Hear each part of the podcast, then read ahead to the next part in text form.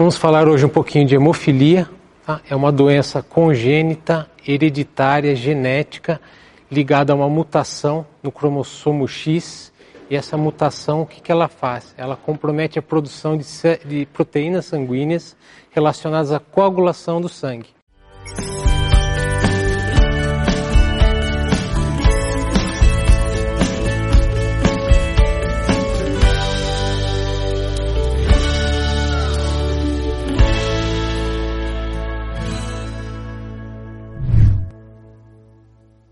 E que isso significa?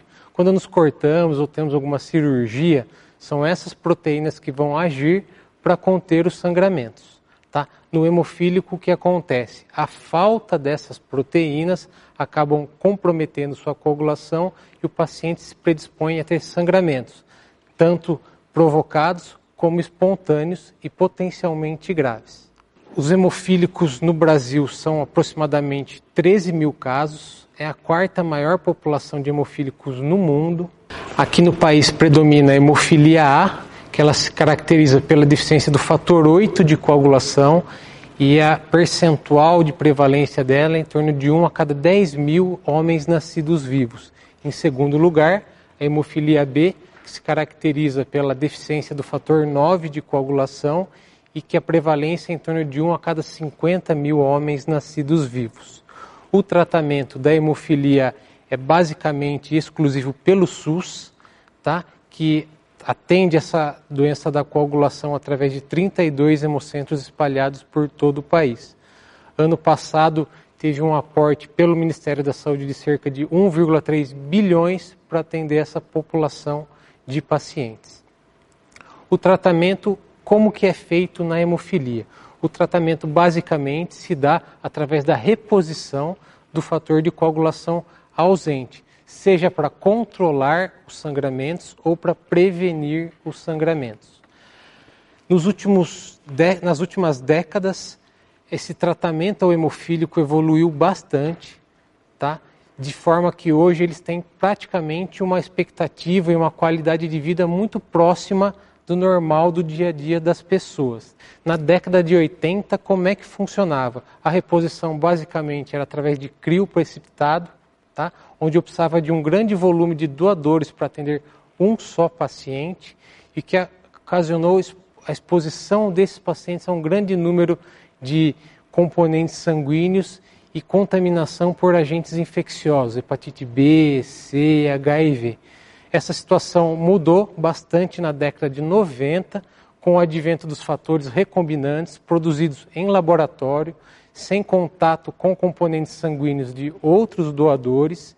Isso trouxe uma segurança e uma eficiência muito maior para os hemofílicos. Tá?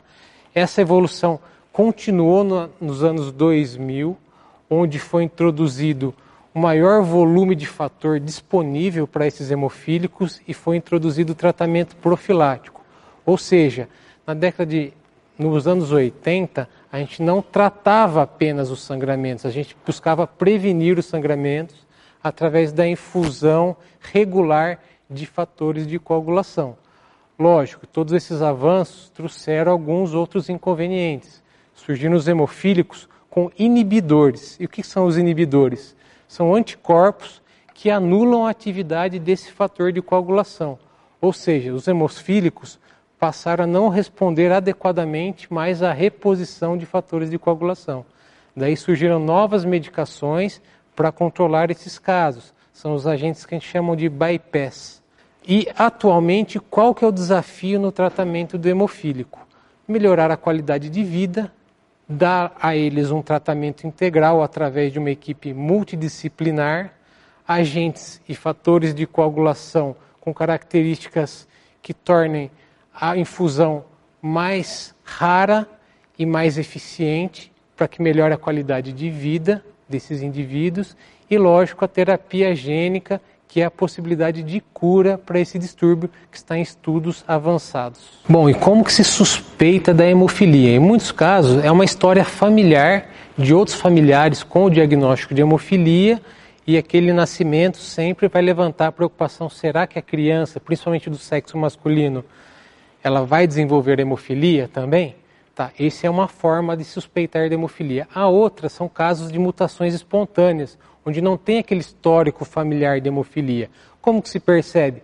Geralmente fenômenos hemorrágicos, sangramentos que aparecem de forma mais fácil, mais espontânea na criança, que começa a engatinhar, começa a aparecer manchas roxas pelo corpo, sangramento nasal ou oral, que a princípio não tem uma explicação.